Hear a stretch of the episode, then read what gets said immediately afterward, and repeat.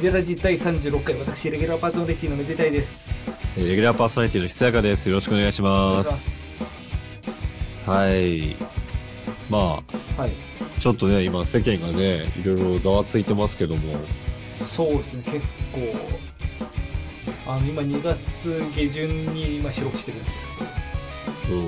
ん、今日またでっかい動きがあったりして、もうそうすると結構その、小学校が全部休校になるとか。っていうニュースがもうこの収録のちょっと前に出て、うん。まあ、まあ、この放送流れてる時実際にどうなってるかはちょっとわかんないんですけど、まあね、イベントとかもね、結構まあ中止にするしないっていう話が結構出たりとか、あそうですね、結構その大型イベントとかも、その、音楽関係でもそうですし、そうじゃなくてもうん結構中止とか、あの無観客開催とか、あと延期とか、無観客感謝もね、すごいけどね。うん。まあ皆さんもね、ちょっとあの、手洗い、うがい、まあアルコールっていうのをね、ちょっと心がけていただければ、皆さんご自愛いただければと思います。そうですねまあ、あとあんまりその不要不急の外出はしないっていうところを 政府か、お前。まあこういう啓啓発ラジオなん だけど啓蒙啓発そうだったのはいでも気がつかず。うん。まあ、ただ、まあ、その家の中でできることって結構限られますからねそういう意味だとまあね、のずと家の中にいることが多くなるんでしょうね、おそらくね。まあそれ外行っても結構そういうイベントとかやってなかったりするとどうしても、ね、いいうん。なんか久坂さんってそういうなんか音楽以外に趣味ってあったりするんですか 終わったお終わったいやいやいや、今、こう部屋見渡してみたんだけど、はいマジでね、楽器しかねえんだよね。 いや、音楽以外の趣味と言われると、ほんと、ムムムってなっちゃう。多分ね、多分ね、あるんだよ。好きなものいろいはいろはい。はい聞かれた時に出てこない。ああなんだいや、例えば多分ゲーム好きとかある、あるよ、多分。うんでも、なん、なんだろうな、まあ、だだアイマス好きとかディズニー好きとかあるけど、それもなんか音楽にかすってるじゃん。っまあそうですねそうて考えて、今一個思いついたのは、俺、プラネタリウム好きなんで。あらプラネタリウム。なんてあまのたあ子供の頃からなんか好きで、うんなんか、今は行ってないんだけど、一時期、社会人になって最初ぐらいは、マジ行きやすいところに一人で行ってたぐらい。一人プラネタリウムは割となんだろう一人カラオケ一人焼肉とかよりもはるかに超越する難易度な気がしま すからいや、でも、おもし、面白いんだって。いや、あ、思い出した。いはいい実家帰、東京帰ってきた時も、うんなんか東京来ることあんまないやろ言うて、一人でスカイツリーの行って、はいはいまあそこまではわかるあれ、スカイツリーだっけあるある、あるんだよ、あるんだよ。空町にもあるんだよ。ああ一人で行ったわ、そういえば。プラネタリウム行かないないや、でもあの空間好きで、まあ、みたいな。確かになんか行ったら絶対楽しいしなんか小学校の頃行ったことあるんだけどうん。最近なんか自分から住んでいこうとはなんないですねまあ、ほいや、本当にね、いろいろコンテンツとかも、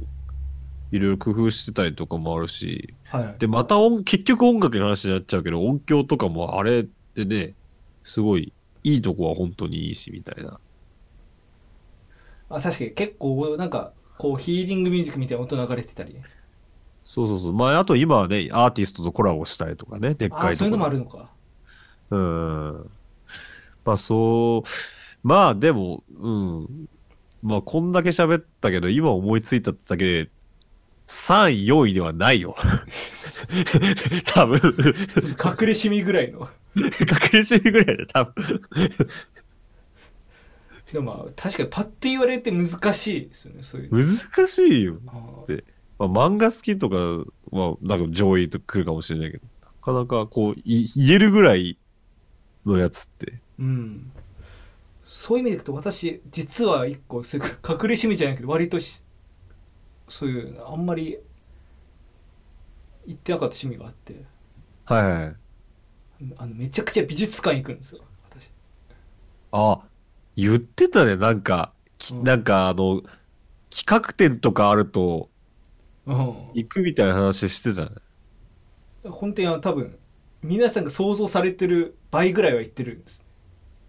月にぐどらいんで行ぐっらている月にぐらい行ってんのえ、それは初見なんだけど。あまずあのちょっと今私の会社というか私の職業からちょっと夜勤がたまにあるんです、はいはいはい。まあ、夜から始めて、まあ、朝早朝ぐらいに終わるっていうのがたまにあって、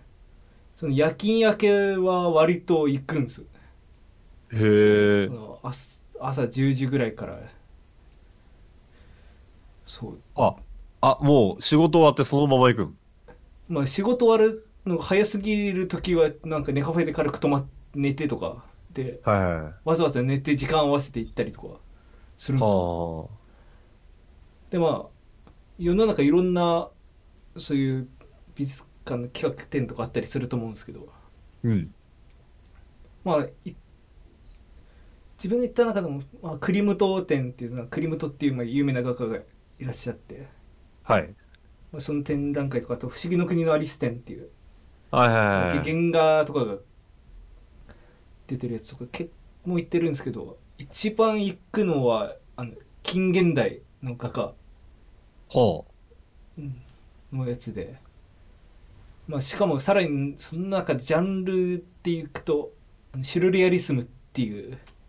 はいはいはいはい。のがあるんですよそういうなんかし主義というか思想というかうーん。シュールって言葉も結構広まったよね、こそこのね。シュー何ルの年言葉の語源ですねこのシュルレアリスムっていうのはかね。でもシうュん。ルレアリもスとムっもとていうのは美術用語でいいんだよね。うん多分いやあの正確これちょっと後で出てくるんです正確にはあ哲学用語に近い言葉なんですへえ。そうでもともと多分シュルレアリスムって読み方が多分フランス語で他の多分英語的な読み方するとシュルレアリズムになったりとかはい。するんだけどあの、まあ、このシュルレアリスム、まあ、シュルレアリスムが何なのかっていうのちょっと後ほど話すんですけど、はい。まあ、結構ニッチな分野なものでなかなかそういう企画展とか開催されないんですうんうん。ただ私この、まあ、関東近郊でやってる時は割とここ10年行ってて毎回行っててはい。最初行ったのは2011年に確か国立新美術館で、えーうシシュルレアリスム展ん。国立新入、あれ、上野のやつだったとうん。あでも六本木の方だったかもしれないああ、そっち。そうで2015年にもマグリット展っていうマグリットっていう画家がいて、はい。まあ、マグリットの作品とあとシュールレアリスムの関係作品とかの展覧会があってうん。でこの2月頭にも今箱根のポーラ美術館っていう場所でシュールレアリスム展ってやってるんですよ箱根、うん。あの彫刻の森とかガラスの森の近くにポーラ美術館っていう美術館があってはいはいはいはいはい。そこでまあシュルレアリスムと日本人展っていうそのシュルレアリスムのそういう思想がどうやって日本に来てその頃の日本人画家がどのような作品を描いてたかみたいな、うん。それもわざわざそれだけのために一人で行ったんです箱根行った んは一人で箱根片道3時間4時間かけてえええしかもさ、彫刻の森ってさ、言うて箱根湯本からまあまああるじゃん。そうあのバスで40分だったかな湯本からはあそうわざわざそそれだけのために行ってマジで好きなんで。めちゃくちゃ好きでええまあああとあのこのこの前9月にうんヨーロッパ行ったって話したと思うんですけどうん。その時あの最初にフランスのパリに行きましてはい。フランスのパリであのうん美術館って言ったら皆さんどうこう思い浮かべるかというとルーブル美術館。ですよねはい。そのルーブル美術館の前を私は素通りしてえポンピドゥセンターっていうポンピドゥセンター。あのし多分もう世界で有名は有名なんだけどもうこううん現代アート的なものをかなり集めてるは美術館でそそこのなるほんなんか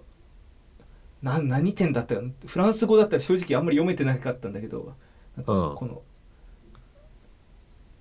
なんか旧石器時代みたいなところからモチーフを得た作品集みたいなやつであ、はかなりもうかなりその理解するのに頭を使うような作品がめちゃくちゃ並んでたりとか。あ、はあ。あとまあい有名なあの画家マティスの20世紀代表するあの抽象画家の作品とかがああったりとわざわざそこ行ったり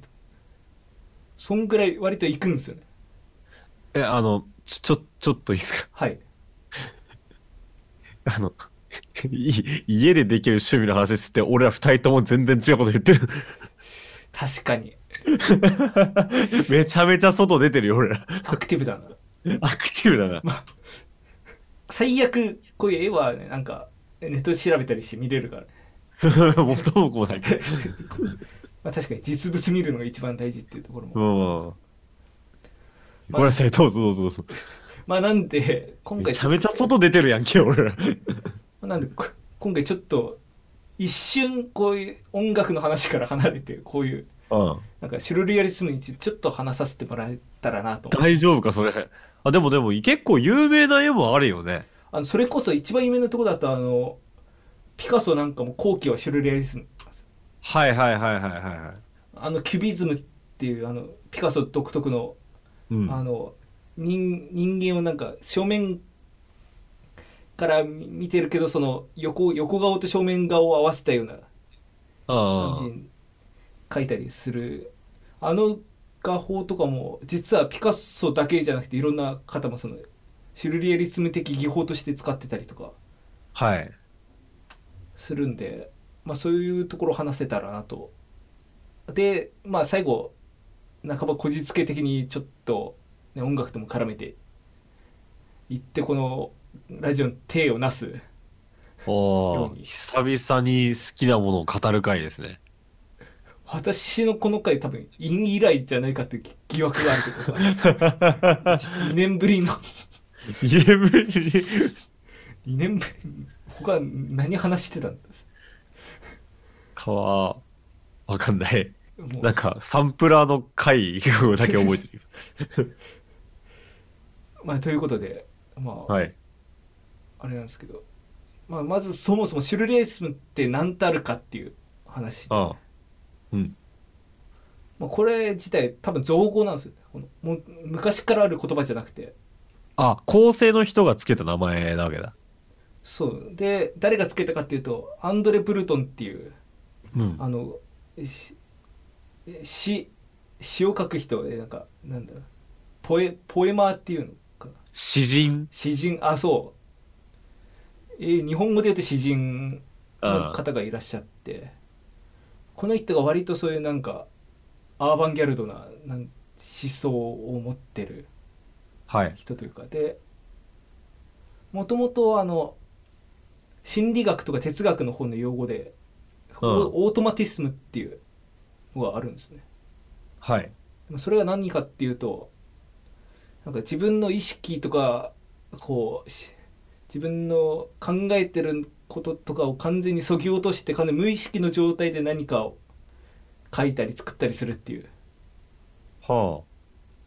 だからそういうの自分で頭使って考えたりとかっていうことをやるとどうしてもそれなんていうか作られたものになってしまうからあ。ほそうじゃなくていかにしてその自分の中からそういう考えを取り払取り払っても本当に無意識からにじみ出てきたものをこうアウトプットするかみたいなう。むずいね。だろう、まあ、て宗教的なに行くと多分瞑想とかに近い。はあとあの下脱とかその、あ。はい。自分のそういうなんか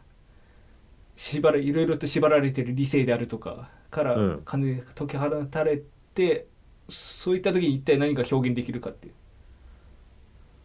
ところなんですけなるどほど。で、まあ、シュルレアリスムっていうのは、まあ、そこの流れを組んでてうん。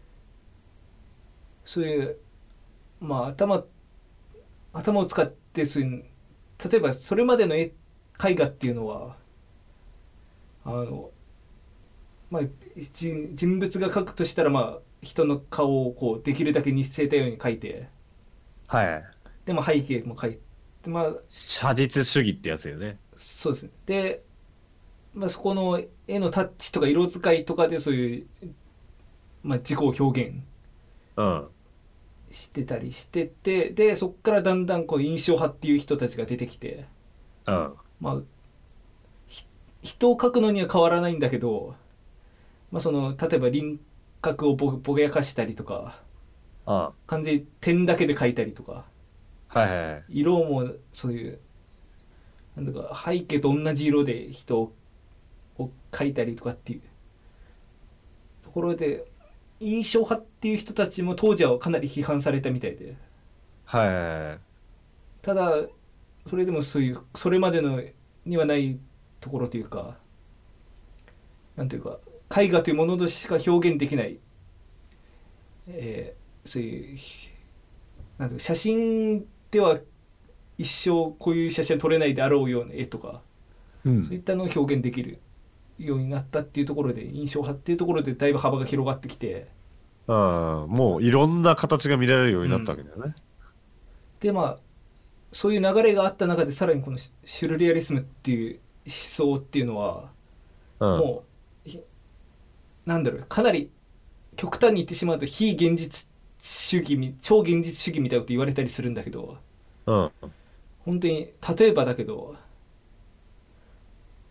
あの本当に髪髪の中心にこうタキシードを着た人が立ってるんだけどひ人の顔が丸々青リンゴになってるはいはいはい。えこれマグリットの絵であるんですけどそれとかあと一番有名なのは多分サルバトーレ・ダリーうん。あの溶けた時計の絵とか記憶の個室ってやつね。そうですね詳しいじゃないですかえっとね、今、あの絵何だったかなと思ってググ ってた。あの絵の話になるなと思って。いやささすがそう、ちょうどね、検索の画面出た瞬間に、あの、ダリのって言い始めたから。いやもう先読みされてた わまあともかくあれとかも実際にああいう状況は存在しえないというかはい。わけなんだけども特にダリなんか割と絵自体は写実的に描くからああ。すなんていうかそういう非現実的なものが割と本当にその画家が見てるかのように描かれたりとかうん。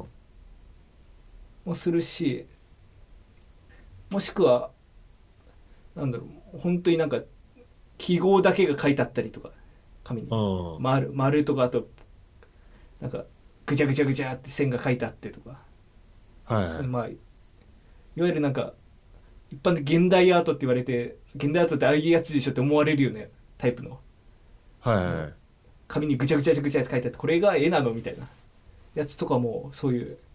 自分の内面から出てくるそういうなんて衝動とかそういうのだけで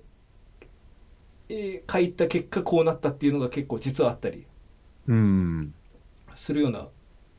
そういうジャンルというかし主義し思想なんですよね。はい。でもちょっと一瞬話戻るとオートマティスムってあのもともとし心理用語って言ったんですけどうん。心理学的にはもうなんかそういう自分の意識の、えー、滞在しえない場所でに対してこう起こる肉体的動きだったりっていうところがあって一番わかりやすいのはダウジングとかああ、自分では触ってないけど、そう周りの動きによって勝手にダウジングが動く。そうあとコックリさんとかはいはいはいはい。そう自分の意思とは関係なく動いてしまう。そうただあれもなんか元も子もないこと言うと結局なんていうか霊とかそういうのによって動かされてるわけではなくてうん。完全に肉体の無意識の部分でなんだ筋肉の動きとかあとうん自分の深層心理の方で動かしてるみたいなところがあるそはあ、はそういうなんだろう脳を介さないそういう神経的伝達とかで指が動い勝手に動いたりとかあ、はだからそうそれはまあいわばそういうなんだろう自分の考えてない部分でそういう動きをしてたっていうところである意味シュルリアリスムに近いうん。うーん。近いというか、まあ、原理を組んでるところなんですねもう、頭を使ってない。使ってないっていうとちょっと語弊があるけどそういうなんていうかあむもうあ無意識。そう無意識あとはもう原っていうのが一つキーワードか。あとはまあ今起きてる現実を超越するみたいなはいはいはい。そういうそのあたりが割とキーワードになってくるかな私もちょっと専門家ではないのでちょっと多少間違ってる部分があるかもなんですけどあいえいえ。でまあ この考え方自体は割とこっちの心理学から来てる部分もあればあとはさっきの印象派とかっていう話と一緒でそういう絵のす絵画のそういう技法的なところから来てるっていう流れもあってうん。あの多分名前だけは聞いたことあると思うんだけどダダイズムっていうあ、聞いたことある。そういうなんていうかそれもそういう絵絵画の中で運動が昔20世紀とかにあったんですけどうん。それはなんていうか簡単に言うとそういう今までになかったようなそういう先進的な絵をどんどん描いていくみたいなうん。感じでそういうのが各そういう世界各地でなんか起こったみたいなはい。それまで保守的な絵ではなくうん。で確か多分最初がそうスイスとかでそういう運動が起きたんですねいつ頃の話えーっといつ頃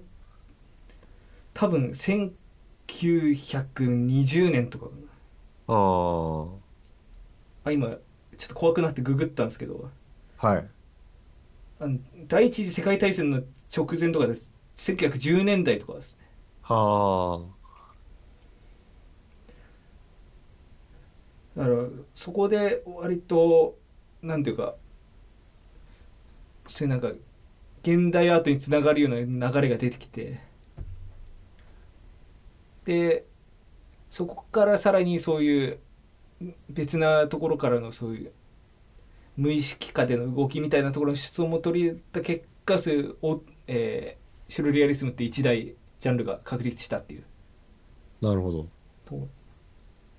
であの久坂さんって特撮好きですか見なくはないくらいですかね。例えばウルトラマンとかあ、見てた。ウルトラマンは見てたし、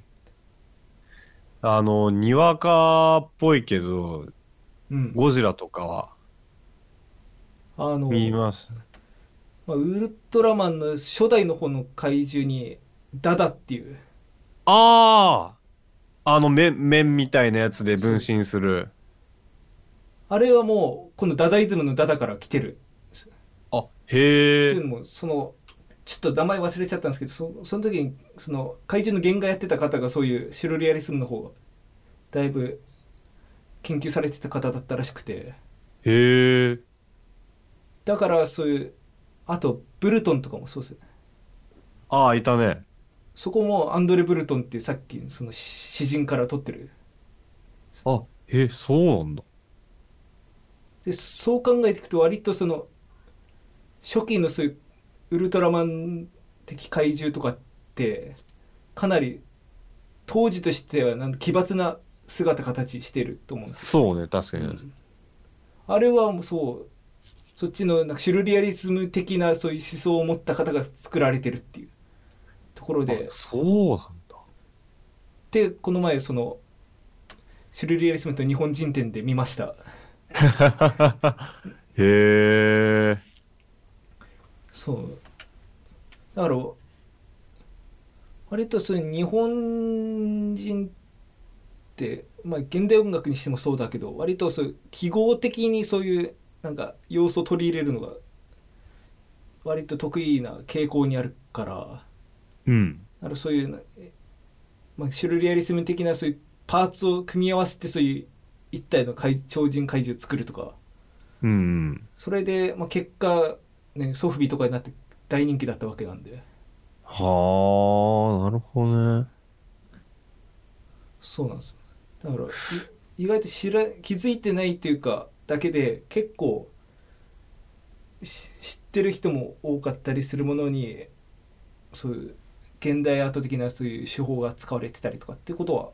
あるはあるんですよね。ポップじゃないと見せかけて、実は、そうはあ、取り入れられたりするわけだね。でまず、えーシュルリアリスムに話を戻しますと、えーあそうダダイズムっていうのが起こって、まあ、そこから結構そういううん現実にないような絵を描く、まあ、かつ宗教的でもないっていうのが多分特徴だと思うんですけどああ、なるほど。そう、まあ、宗教画とかだと結局そういうななんていうか現実的でない事柄とかも発生したりすると思うんだけど、うん。まあ、そうではなく例えば神とかそういうものも出ずに単純になんかペンキで塗られてるのっていろいろ鳥が飛んでたりとかうん。そういうのが起こるっていうのも割と特徴ではあるかもしれなくて、はいはい。であのマックス・クリンガーっていう画家がいましてうん。多分き名前は割と知られてないかもなんだけど「死の島」っていう絵を描いててはあ、ちょっと知らない。あのラフマニノフの「死の死の島」っていうああ、あるね。あれはこのマックス・クリンガーの「死の島」っていう絵をモチーフに作った曲なあんですよ、そうなのうん、マックス何マックス・クリンガーですねマックス・クリンガー。そうだから192030年代の方でその人の絵もシュルレアリスムの先駆けって言われてたりあするんですけどだから割とその時期はそのクラシック側でそういうなんか絵をこうモチーフに曲を作ってたりとかあとエリック・サティなんかもなんかそうそうだったっていうなんか明確にああ、なんかそれ聞いたことあるね。明確に何の絵だったかってちょっとあれだパッと出てこないですけどそういう、まあ、エリック・サティもそういう音楽にそういうなんかシュルリアリスム性を取り入れたし、まあ、先駆者って言われてたりするらしいんでまあ、印象派そのうね、代表格ではあるよね。そうだったりっていうところでちょっと話が結構飛び飛びになっちゃってるんですけど意外とそうその辺も、まあ、クラシックに馴染みのある方は割と近しいとこだったりするんですねはいはい。でも同じぐらいの時期にそのピカソがこう活躍してって、まあ、さっき言ったみたいにキュビズムうん。だったりとかです目に見えたままそのまま描くわけではなくて、そうんそうやってなんか独自の捉え方をして描いてたりとかっていうのも出てきた中で多分一番そのシュルリアリスムとして外せない名前っていうのはマグリットとダリの2人だと思うんですまあ、有名よね。うんもうこの多分シュルレアリスムってなんか簡単に言うだけだったらこの2人だけ知っとけばいいっていうぐらいはいはいはい。でまあマグリットは、まあ、さっき言ったみたいにそういう、えー割と鳥のモチーフ使ってたらあとパイプあのパイプタバコうん。あが、まあ、空めちゃくちゃ空にめちゃくちゃ浮かんでる絵とかあ。が有名だったりするんですけど割と意外と当時のあーあるね、あれ、うんあの、鳥の、鳥が空のそのものの色の絵とかあるよね。そうそうあれとかもあの絵が多分じ2015年にそのマグリット展やった時のポスターだったんじゃないかなとああ、それで覚えてんのか。結構当時割といろんなとこ貼ってあったりしたからはいはいはい。ただ割とこの2人ってそのねなんかシュルレアリスム至上主義みたいな人からけ嫌われてたりしててっあ、そうなんだ。ていうの割となんかキャッチーすぎるんですよその書いてるものがあ特にダリーなんかは、まあ、本人が割とそういう奇抜なキャラをやってたっていうのもあってその本人自体があ。はいはい。あのひげをなんか尖らしたりしてうん。あのすさっきのアンドレ・ブルトンっていうそういうシュルレアリスム作ったひ詩人と最初は仲良くしてたんだけど途中めちゃくちゃ揉めてなんかそうシュルレアリスムなんか教会みたいなとこから除名されるんですダリってへえ。でそれでアメリカに、まあ、逃げてというかい移ってそっちでもそういうなんか現代アート的な感じで、まあ、大成功するんだけどうん。そそれを見てアンドレ・ブルトンがそのサルバトーレ・ダリをアナグラム的にもじって、まあ、ドルの亡者だってもあうあ。そう金に逃げたやつだみたいなちょっとウィットな、そうとんとんだディスり方まをあしさすてる。が詩人って 感じなんであたりで割となんかそういう一面はあるにしても、まあ、ただ今見てもそういうかなり先進的な絵を描いてたりするかうらん。でもこの2人の絵はそういうシュルレイスムってやってたら必ずあるんで、はいはいはい。まあ、割と目にする機会も多いかなとは思いますね。もうマストで抑えるべき。うん、まあね。選手が好きな画家とかっていう。そうだなもう純シュルレアリスムっていうとまあもちろんマグリットも好きだけどうん。あどうマックス・エルンストとかマックス・エルンスト。ビクトル・プローネルとかはあ。やっぱりそれれぞれに特徴あそうですねマックス・エルンストは本当にシュルレアリスムって言葉ができた初期ぐらいに大活躍した人でが。うん。もうそのシュルレアリスムの礎作ったって言っても過言ではない感じはあ。なん代表作とか今ここで言っても多分パッとあの口で伝えるの難しいからなかなか難しいんですけどまあまあ、その辺はね、そう各自。各自し、まあ、調べたらマックス・エルンストで調べたら出てくるんで見ていただき今気づいたけど絵の話ってラジオに向いてないな、とんでもないこと聞いてしまった いいんじゃない ?AM っぽくて、 確かになんかす詳しくはみ全部調べてくださいってちょっとみたいなストロングスタイルうのん AM、文化系 AM っぽい。そうでまあまああとまあ最近で言うとまあベクシンスキーとかもシュルレアリスムとかまあまあまた違うのかなかなりホラーチックな絵描く人で割と最近の画家なんだけど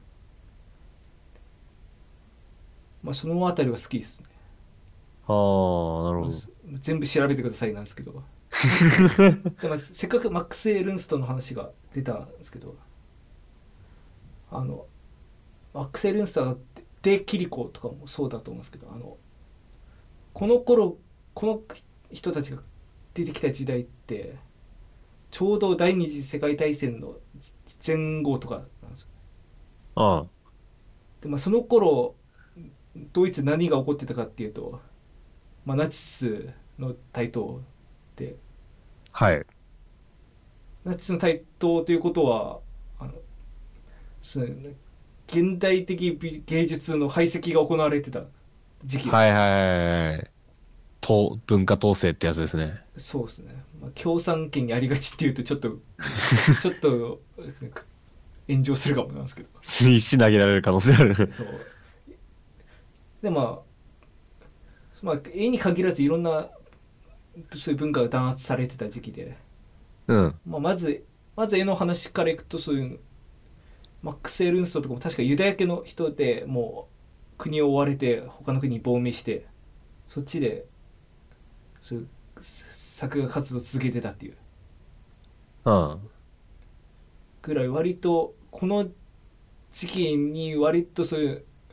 まあ、その前に割かなりドイツってそういう芸術極まっててああ。もうシュルリアリストとかもめちゃくちゃいたしシュルレアリストって言うんだね。あそうそれはあのこの回のためにあのアンドレ・ブルトンが書いた「シュルリアリスム宣言」っていううん。そのシュルリアリスムっていう言葉を高らかに作り上げた時のそういうし文章があってそれ読んだんですよはい。命名もその本なの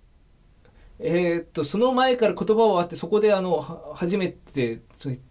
辞書とか百大百科に載せるような言葉の定義を作ったっていうはいはいはい。とこなんだけどそこにそのシュルリアリストって言葉がちゃんと出てきてますへえ。 そのもう物事にその無意識になれれるような人みたいな無意識で没頭できるような人みたいなおー。だからなんかそういうなんか一例みたいなのがこうバーって書いてあったんだけどなんか変なのしか思い出せないなあのササディストはサディズムにおいてシュルレアリストであるとかはあ。 なんかそういうのが割と書いてあったりする本でもうめちゃくちゃ読みづらいというかもう完全になんかとっちらかった文章だこんなこと言ったらよくないマイナスプロモーションだね。かなりその読み物としては難解なんだけどそういう割とうん。はい主義地をそのまま書き連ねてたみたいな文章ではい。なんだけど割とそういう面白いことも書いてあったりしてうん。でまあ、えー、なん何の話してたかっていうと、えーそうシュルレアリストが結構いてまあうん。その人たちがもう一斉にこう弾圧弾圧っていうかもうしもう死ぬか服従するか国外に逃げるかみたいなかあ。割と厳しい時代音楽も絵画もね、そういうのやっぱあるんだね。そうでまあこの時期にこっからやっと音楽の話になるんですけどはい。あのこの時期に弾圧受けたのにもう何回も言ってるように美術だけではなく音楽もまあそうで、うん。まあ、ユダヤ系の作曲者の音楽とかあと黒人音楽を取り入れた音楽あジャズの走りみたいなあ。うん。のとかも弾圧を受けてたは時期でいまあそれを一番表してるのがヒンデミット事件っていう事件でい。すあああ、うん。聞いたことある。の一番最初に出てきたのガカマティスっていう、うん。まあ、マティス自体はフランスのまあ近そう現代に近い近代の、まあ、印象派の画家でうん。その絵自体はまあまっとうに評価されてたんですけどそのポール・ヒンデミットっていう作曲者の作った「ガカマティス」っていう曲がもうそういうナチス運営陣の怒りを買ってはそれでその当時指揮してたのがあのベルリンフィル指揮してたのがフルトベングラーなんですよあのあ。はあ、はいはい。もう大指揮者ですね。そうですね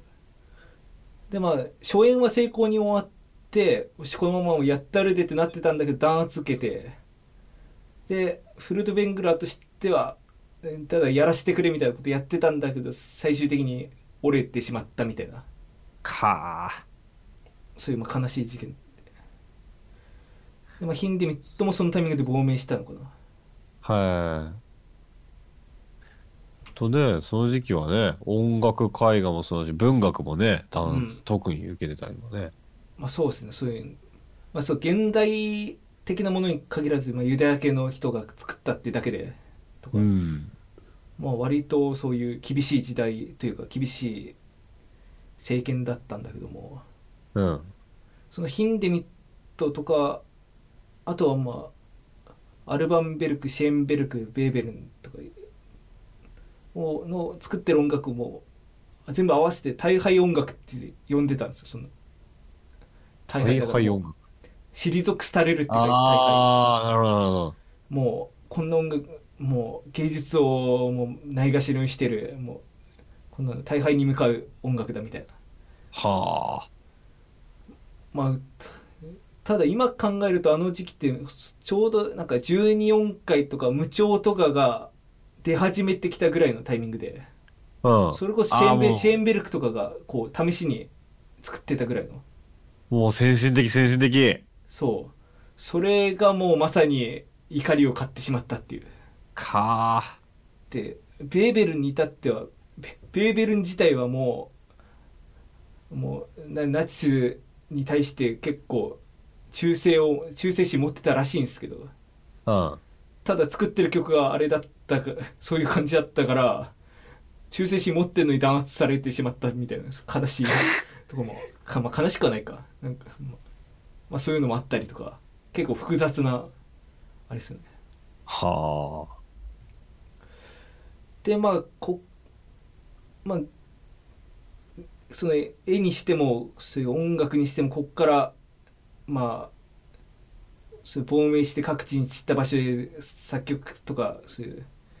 活動を続けてまあそこで新しい文化が生まれてみたいなところでうん現代に至ってくるんですけど、うんだからまあここで一個気になるのはそのシュルレアリスムっていうのはその無意識でにおいてな何かをせ創作するっていうことを言ったと思う思うんですけどはいなんか音楽においてシュルレアリスムはないのかっていう無意識で無意識とかそういうなんか超現実的なおーそういうなんか自分の意識を介在させないで作るみたいな。まあ要はなんか音楽的に多分ドミナントとかなんかこういう展開でとかいうのは多分違うんだろうねおそらくだからそれ考えた時点で頭使って作ってるかうらんっていうところであるかって言われるとい今現時点での答えは多分ノーなんですはいで一番しょうもない理由からいくとあのアンドレ・ブルトンシュルレアリスムの僧みたいな方が音楽大嫌いだったんですあそうだそうらしいんです えそんなやつおるだから音楽の方にその文化持ち込ませなかったっていうはあ当時あったっ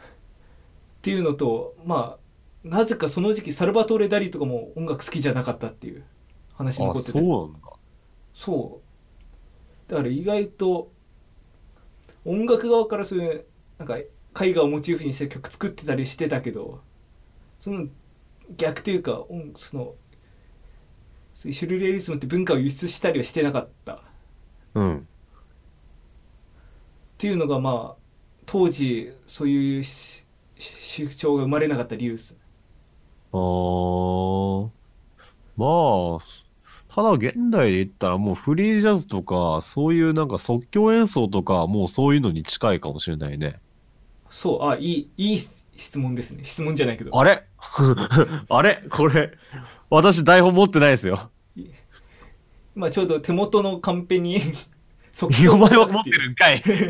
お前は持ってるんかいって。 まあ割あの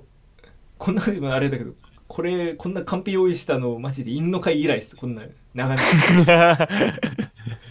そうあの無意識というかそのあその思いつくままに曲を作るっていう意味ではある意味即興音楽がまあありそうで、まあ、一番古くから言えばシューベルトの時代から、ね、あの即興なんげ幻想即興曲うん。とかもあったりとかはあったけうどん結局まああの辺だと即興とはいえなんかちゃんとした曲としての展開とか持ちながらそのあれは曲だよね。もメロディーとかをまあ即興で作ってかつ多分後から手直しも入れてるだろうしっう。うん。ていうところで、まあ、即興音楽っていうところがキーワードにはなってるんだけどもではその後その即興性をどうやって作るかっていうところで、まあ、いくつかに分かれてうん。で1個はミニマルミニマルミュージックですいわゆる同じやつのモチーフの繰り返し。そうそれでまあ繰り返すけど、まあ、一部変えていったりとかしてうん。楽器増やしたり減らしたりとかしてっていうのも、まあ、即興性というよりもなんか繰り返すごとになんていうか次の展開を読めなくするっていうはい。ところとかもあったりしてあのスティーブ・ライヒとか何えーっと12人の作曲者のためのなんとかあなここでなんとかっていうのよくないけどと音楽とかあとタブララサとかも本当にずっと同じ繰り返しでで急に展開がバーって変わったと思ったらまた元に戻ってみたいなうん。その変わるところとかはかなり即興性を見せようとしてるんじゃないかなと思あう。あ。即興性というかそういうなんていうか非連続性みたいなはい。だったりとかあとはまあ音楽に対する偶然性ですね偶然性。ある意味即興っていうのはなんていうかイイコール次の展開を読めないつまりその音楽に偶然性を持たせればいいんじゃないかみたいなうん、うん。まあ簡単そうで簡単じゃない話なんだけどうん。まあ、偶然性でいくと一番多分わ分かりやすいっていうかジョン・ケージですよねはいはい。ジョン・ケージまあ本当に4分33秒になって知らぬ者はいない確 かに。そう、まあ普通まあ、4分33秒だけがなんかなぜか人気になってるけど、まあ、プリペアドピアノのための音楽とかも割とちゃんとした音音楽とかも書く中でで、えーそうこの偶然性っていうかはあそうあのアレアトリっていうふうに呼ばれててこのじ偶然性は。アレアトリ。あのサイコロを意味するラテン語らしいんですけどはだからそういうなんか作品に対してそういう偶然性を持たせるようなし思想というかあ。うん。をなんかそうアレアトリーっていう風に呼んでなんかこの曲アレアトリー使われてるでみたいなはふうに専門家たちは言うらしいんですけどあ。なるほど。でまあでジョン・ケージが割とそういうなんか音楽の偶然性っていうのは割と実験的に実験的にというかそういうこういうことやってみたらどうだろうっていう観点から多分作ってると思うんですよ。はい。でもしくはもう一つのアプローチとしてその偶然性をなんか緻密な計算で作り上げる、ああ。まあ、いピエール・ブーレイズし指揮者としても有名でしたけどとかの作品とかは割とその無調でかつその白の見えないような曲でいつ何の音が出てくるかも分かんないみたいな曲を作るけど結局それはかなり緻密に計算されてここに音配置されててっていうところで、なんだろうこれはなんシュルレアリスム的観点からいくとその無無意識とかではなくめちゃくちゃ頭使ってるから真逆なんだけど結果的に聞こえてくる音としてはかなり偶然性が見えてくるようなそれもなかなか難しいね。要は、作られた偶然性ってわけ。そう、まあ、計画された偶然性っていう言葉があったんですけど調べたらはい。そうあと有名なのはシュトックハウゼンとか、まあ、シュトックハウゼ一番有名なのはあのヘリコプターのための弦楽手術奏ああ。ヘリコプター4台にそれぞれ、えー、手術奏の奏者が1人ずつ乗って4台のヘリコプターバーって飛ばしてその上で演奏するっていう いやー、狂ってるよな、あれは。 CD 持ってるんですけど持ってん のいやまず音源化されてることがびっくりだよ。結構何枚も CD 出てるんですこれええー、そうなんだ。これも、まあ、ある意味そのまあ、曲自体ももちろんそうだけどそのなんていうかヘリコプター4台で演奏するっていうところの、まあ、ある種合わなさというかはとかあとそのヘリコプターの駆動音とかも含めてい丸々1個のもしくはその海そこを飛ばしてる会場全体の自然音とかも含めてが一つの作品として捉えるならばそれも計画してこういう音があってこういう音があってっていうところで、あ、はまあ、作ら作られた偶然性と言えるんではないかなとあ、はあ。もちろんシュトカウゼン他にもいろんな曲作ってますけど一番有名なところでなんですけど、はい。っ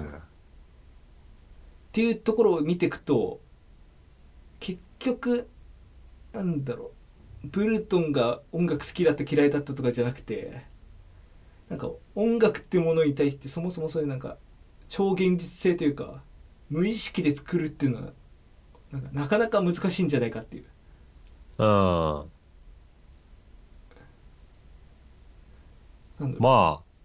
まあね、できなくはないけど、まあ当時としてはまだ難しかっただろうし、今でもその完全に、そうそう、それを、その定義に合ったものを作れるかっていうと結構難しいところがあるかもしれないね。そそれなんでなんだろうなと思ってちょっと考えてみたんですけどうん。多分その音楽っていうものはなんか必ず時間軸ってものが存在しなければならないからじゃないかなとああの絵とかだと、まあ、最悪その一応その絵画のそういう、まあ、キャンバスっていう枠組みはあるにしてもまあどこをいつ描いたっていいわけだし、ー。うん。まあ、最悪そのキャンバス自体はみ出しても何の問題もない。はもしくはもう超巨大なもう壁一面のキャンバス使っても何も問題ないい。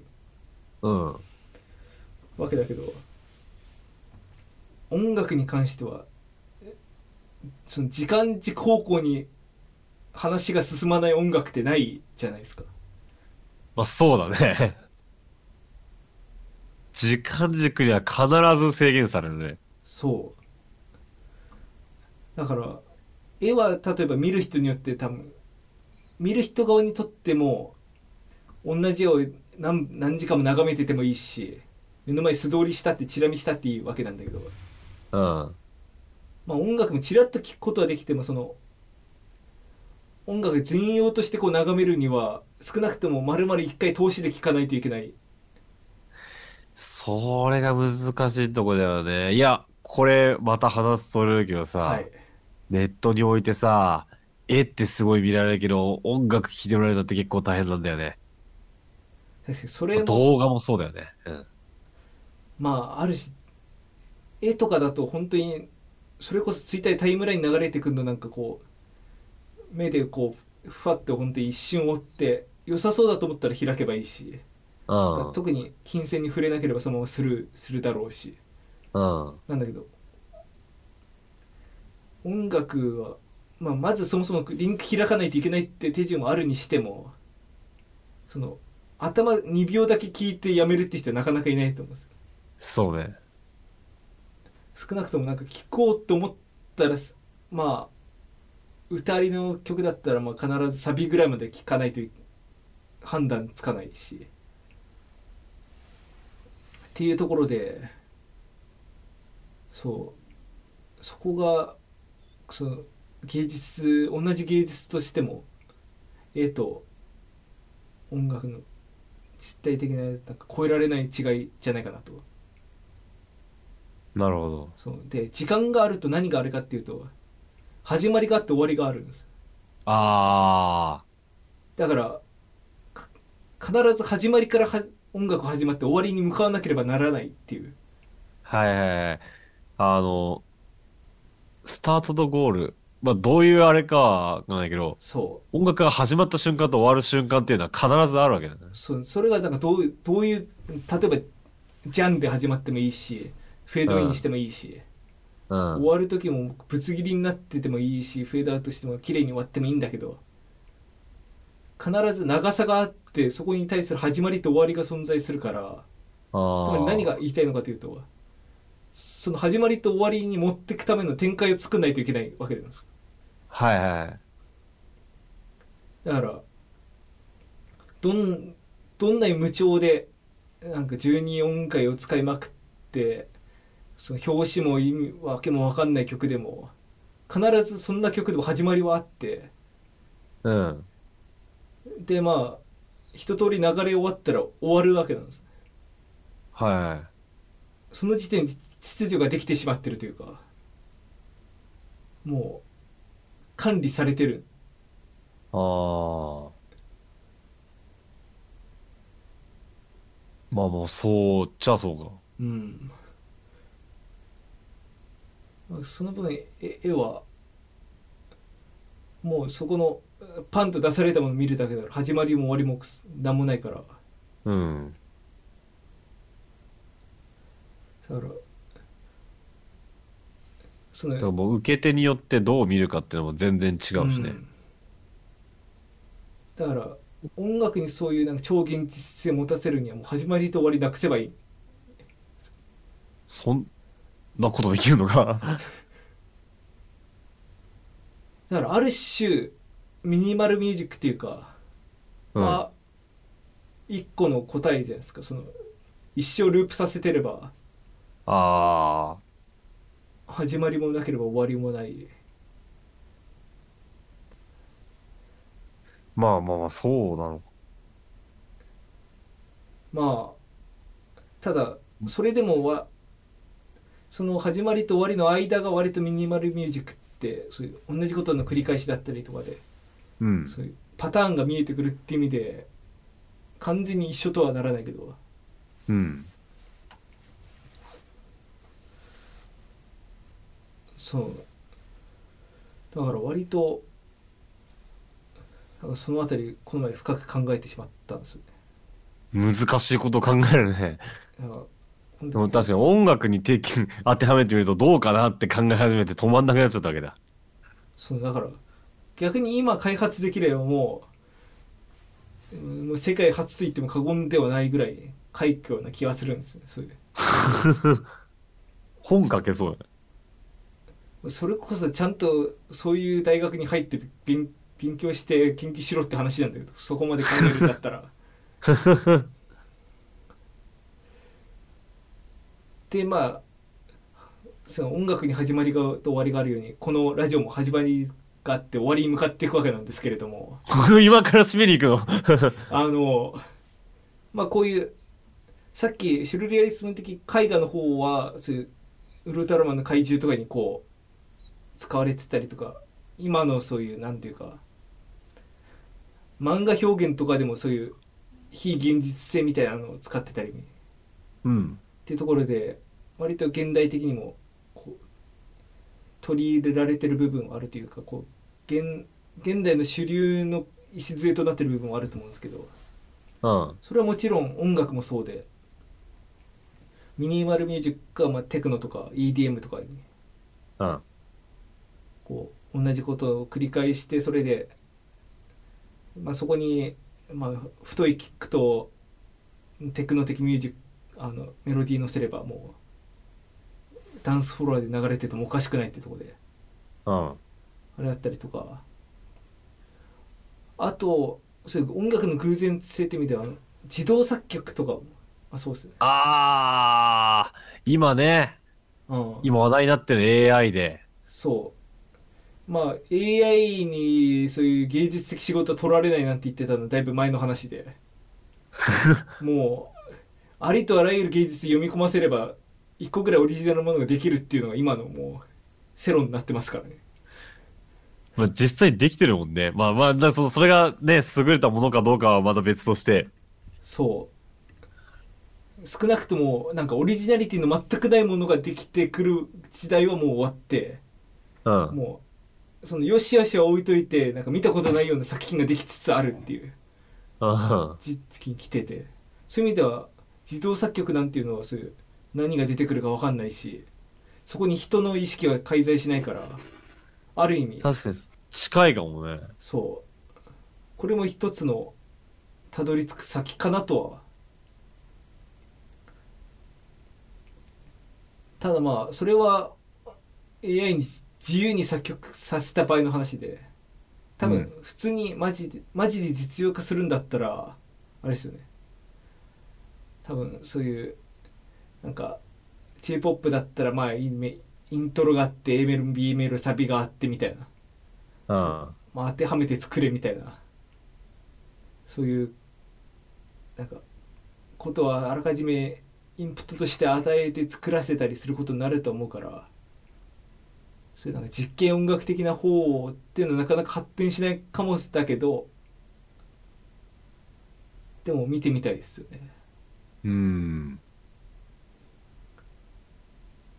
それこそうねボーカロイドとかで歌の方はもうそのテキストさえ自動で生成させれば歌えるようになってるわけだからあじゃあもう本当に自動アドリブとかはあり得るあーだってそれこそ前なんかであのピアノは生身の人でそのピアノのその緩急に合わせてそのメロディー弾くみたいななんかへえそういうのロボットなんかもういたりしたから多分本当になんかガチればできるんじゃないかなそういうなんかロボットだけでそういうセッションみたいなフリーセッションみたいな難しいよな、多分ね、それもね、あの、いや、多分、技術的にはできるかもしれないけど、シュールレアリズムの枠には、でもならない。。ならないいそれはならないルールにのっとってるもんな。だからえ本当にそっちに行くとするならそれこそなんか本当終わりもなくひたすらメロディー作らせ続けるとか。あそうだからどっかに展開に持っていくわけじゃなくてー、なんかディストピア感あっていいな、それ。 その前の前の展開からフィードバックしてこういう音につなげましたっていうのをもう終わりまで延々とつなげるみたいなだなんかそれちょっと、すげえ不気味でワクワクすんな。から多分最初の方は多分形式にのっとって、ね、あそれこそドミナントサブドミナントみたいなあ、うん。だんだんそれも壊れてきてあもういつの間にかそういう人が作り得ないような曲が延々と流れ続けるみたいないやワクワクします いいね。ワクワクすんで、なんかちょっと。あの割とシュルレアリスム展ってその音楽はあれあまり干渉しないって言ったけど結構音が出るす展示物って結構あってはなんか箱の中から5分に1回謎のゴンって音が鳴るただの箱とかあ、怖っ。あの名前タイトル忘れたけどティンパニーがあの太鼓が1台を置いてあって うん、その上に骨格標本みたいなドクロが吊らされてて。うん、足か足で吊らされててうん。でそれもなんか定期的に降りてきて頭がティンパインコーンって当たってドーンってなるとかそういう展示があったりするからへなえん。かそういう感じでひたすら壊れた音を鳴らし続ける展示みたいなの出てきそうではあるだから、ありそうね。うん、ちゃんと真面目に作ればそういうなんか美術作品としてそういう展示にはなりそうだけどうん。ただ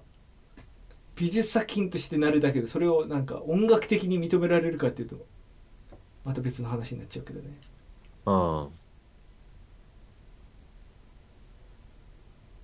まあつまり何が言いたいかっていうとまあはい。まあ、このラジオもシュルレアリズムよろしく特に何も考えないで喋ってたんでオチがないっていう ことでございますねラジオに落ち着けてくれ、頼 む。頼むぜ。台本用意してきたのに落ちねえのかよ。 最後自動作曲で終わってるからもうオチが この話のオチは終わってた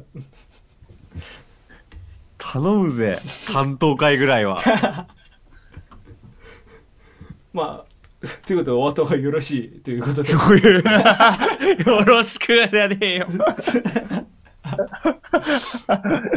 おちょうどいい時間ですねもうこのラジオの感想は、ハッシュ、ツイッターのハッシュタグ、メデラジで、ぜひつぶやいてください。メデがひらがな、ラジがカタカナです。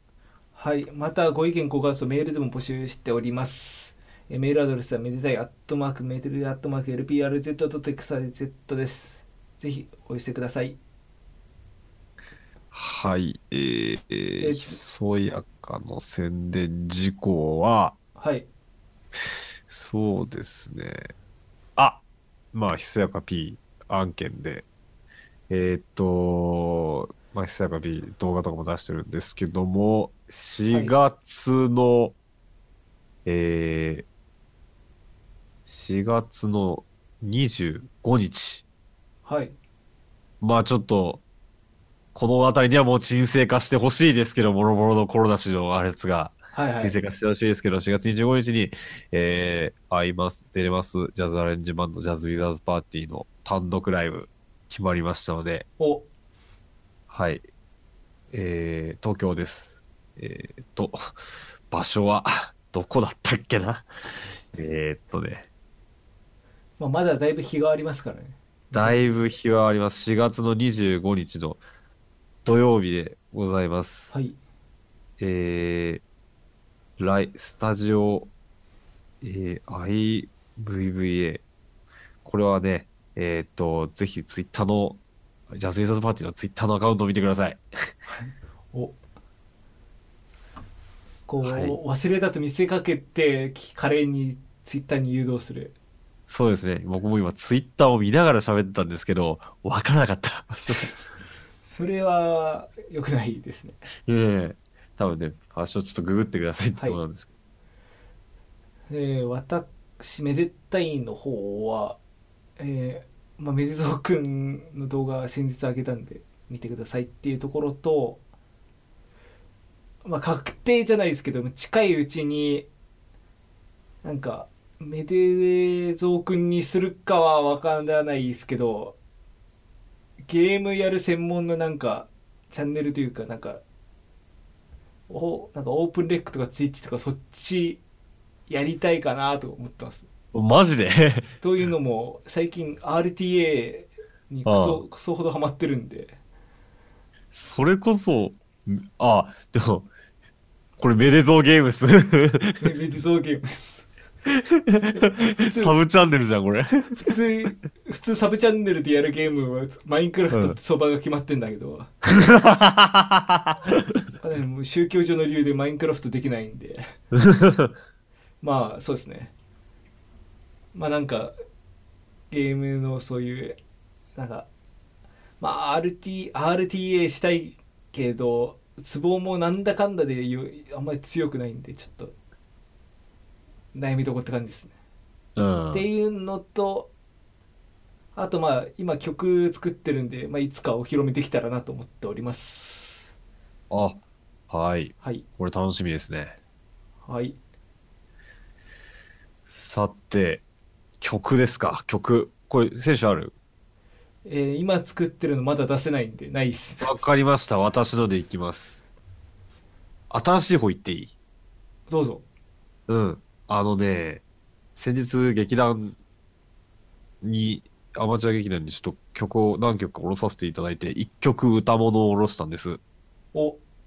これが僕の中ではかなりの出来だと思うので、ちょっとこれを流そうと思います。あの、銀河鉄道の夜をやえをの音楽をやらせていただいたんですけど、はいまあかなり現代的なアレンジされてて、で、それで銀河ステーションっていう曲を書きまして、で、ボーカルをお呼びしまして、まあ僕とデュオにして、で、編曲を、えー、で、僕はクーさんっていう人と僕でやって、編曲を、まあ、うん結構今活躍す、割と活躍している、あのー作曲家の山本康介さんにお願いして、ほう作った、あのー銀河ステーションっていう曲がありますので、これすごいいい曲だと思う。ので、最後はこれを流して、もしお別れしたいと思います。もうシュルレアリズムの回、やったとは思えないくらいキャッチーな曲流れるけど、いやまあえそそ そんなそれでいいと思います全然ここで終わりまでおかしな曲流してたらもうこのラジオ視聴者ゼロになるんでねあせめて後味だけよく帰っていただけたらなと思 います、それこそ今回でよかったのか、この 曲。まあまあ大丈夫でしょうまあ大丈夫か。は大い。丈夫でしょって私が言うことじゃない。 はい。ということで、えー、36回目のメディアラジーでしたが、今回もご視聴いただきありがとうございました。えーここまでの相手は私、めでたいと、えー、ひそやかがお送りいたしました。ありがとうございました。ありがとうございました。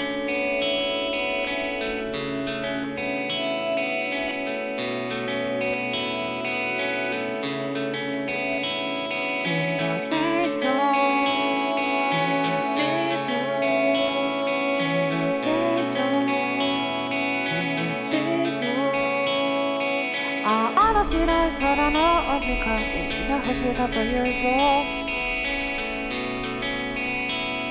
そうなのかとてもそれはとてもガランとした冷たいとこに